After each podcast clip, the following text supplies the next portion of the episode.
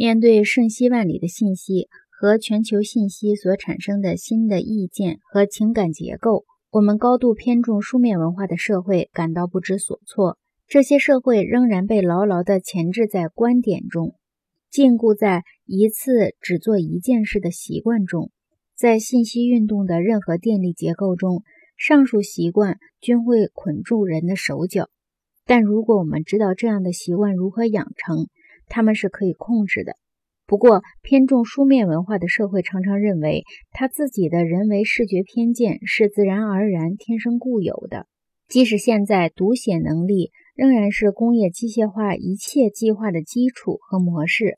但与此同时，他又把人的头脑和感官紧紧锁在机械而割裂的母体之中，因为这一母体对于维持机械化社会是非常必要的。机械技术向电力技术的过渡之所以给我们大家造成很大的创伤和困难，其原因就在这里。机械技术的力量虽然有限，可是它长期被我们用作武器；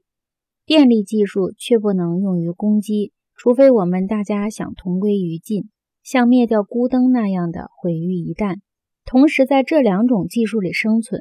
是二十世纪一出独特的戏剧。在教育自动化中。巴克敏斯特·富勒提出这样一个观点：武器是人类技术进步的一个源泉，因为武器需要继续不断的改进，而其资材消耗又必须日益减少。从海船发展到飞机时，每一磅装备和燃料的性能都更加重要了。用越来越少的装备获得越来越大的力量，这一趋势正是电力信息时代的特征。富勒估计，在飞机问世以后的第一个五十年里，世界各国已经投资二点五万亿美元补贴军用飞机的生产。